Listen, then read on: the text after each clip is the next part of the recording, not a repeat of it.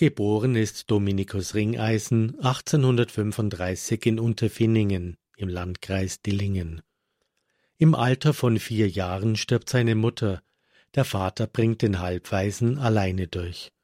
Der kränkelnde Junge macht das Abitur und tritt in den Jesuitenorden ein, doch diesen muss er nach einem Jahr aufgrund seiner schwachen Gesundheit wieder verlassen.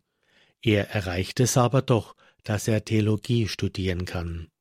Nach seiner Weihe wirkte er als Kaplan in einigen Pfarreien in der Nähe von Obergünzburg und in Kaufbeuren.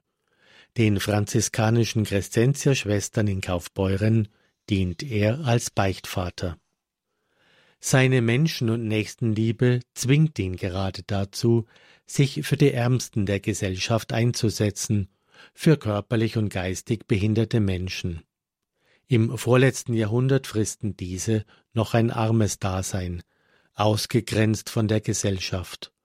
So bietet sich die Gelegenheit, in Ursberg im Landkreis Günzburg ein seit der Säkularisation leerstehendes Klostergebäude zu erwerben.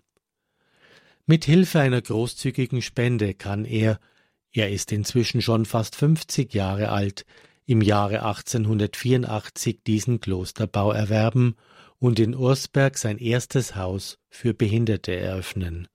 Er benennt es nach dem heiligen Josef. Im Vertrauen auf seine Hilfe beginnt er dieses Werk, und anfangs weiß er noch gar nicht, wie groß dieses Werk werden wird. Später ruft er eine Schwesterngemeinschaft ins Leben. Es ist die St. Josephs Kongregation, eine franziskanische Ordensgemeinschaft mit heute rund 150 Schwestern zur Pflege von geistig und körperlich behinderten Menschen. Und oft fehlt es am nötigen Geld. In scheinbar auswegslosen Situationen sammelt er alle Hausangestellten, Schwestern und auch behinderte Heimbewohner um sich, um gemeinsam den heiligen Josef zu bestürmen. Und der Heilige hilft. Immer wieder kommen unerwartete Spenden herein. Pfarrer Ringeisen tut auch das Seinige tatkräftig dazu. Demütig klopft er überall an, wo er Hilfe vermutet. Auch der berühmte Pfarrer Kneip, der Wasserdoktor aus Bad Wörishofen, sein priesterlicher Freund, unterstützt ihn finanziell. In seinem Arbeitszimmer hat Pfarrer Ringeisen eine einfache Statue des Heiligen stehen. Mehrmals täglich und lange kniet er davor nieder und bittet um Fürsprache. Er vergisst auch nicht zu danken, Wurde eine Bitte erhört, dankt er genauso lange, wie er zuvor um Fürsprache gebeten hatte. Das Werk ist gesegnet. In Ursberg leben wenige Jahre nach der Eröffnung bis zu 400 Menschen mit Behinderung, betreut von den Schwestern der St. Josephs Kongregation. Pfarrer Ringeisen erwerbt eine Ackerfläche, diese wird später, insbesondere in der Zeit des Ersten Weltkriegs, als Kornkammer für sein Werk dienen. Er nutzt auch neue technische Errungenschaften und errichtet als erster in Ursberg ein Elektrizitätswerk. Sein Werk ist zukunftsweisend ausgerichtet. Es entstehen Filialen in Grumbad, Pfaffenhausen, Percha, Fensbach, Mariabildhausen und Grönenbach. Das Werk wächst und wächst. Besucher meinen, er müsse doch eine Goldgrube haben, um dies alles zu finanzieren. Pfarrer Ringeisen zeigt nur auf die Statue des heiligen Josef. Das ist unsere Goldgrube. Seine Besucher reißen schon Witze über das Vertrauen in die Kraft der Fürbitte des heiligen Josef. Unter Priesterkollegen gehen die Worte um Solange er lebt, bekommt niemand anders eine Audienz beim heiligen Josef.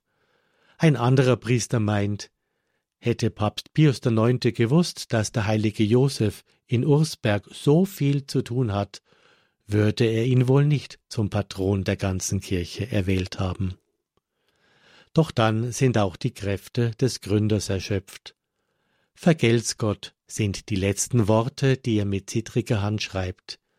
Ja, die Dankbarkeit zieht sich wie ein roter Faden durch sein Leben. Um Gott zu danken, bediente sich Vater Ringeisen kindlich des heiligen Joseph als Boten und kniete stundenlang vor der Statue des Heiligen, nicht nur um zu bitten, sondern vor allem auch um zu danken. Am 4. Mai 1904 darf er im Alter von 68 Jahren heimgehen. Sein Werk bleibt bestehen, die St. Josephs Kongregation führt es weiter. In den Jahren 1933 bis 1945 wird es dunkel. Durch den Terror des Nationalsozialismus werden über 500 Behinderte in staatliche Anstalten verlegt. Ein Großteil stirbt eines gewaltsamen Todes. Gegen Ende des Krieges dienen die Häuser in Ursberg und in den Filialen als Lazarette und als Unterkünfte für Flüchtlinge. Heute wird das Werk hauptsächlich in der Rechtsform einer Stiftung betrieben, zum Teil in der Rechtsform einer GmbH. Es trägt weiterhin den Namen des Gründers, Dominikus Ringeisenwerk, aber eigentlich ist es das Werk des heiligen Josef.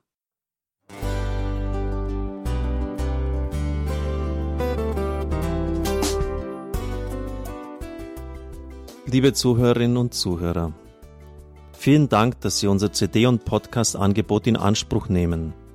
Wir freuen uns, dass unsere Sendungen auf diese Weise verbreitet werden. Dieser Dienst ist für Sie kostenlos. Für uns ist er allerdings mit einem nicht unerheblichen finanziellen Aufwand verbunden. Deshalb sind wir für jede Spende dankbar. Alle Bankverbindungen unserer Spendenkontos können Sie über unsere Homepage horeb.org unter dem Menüpunkt Spenden einsehen. Dort besteht auch die Möglichkeit, online zu spenden. Natürlich nach den neuesten Sicherheitsstandards.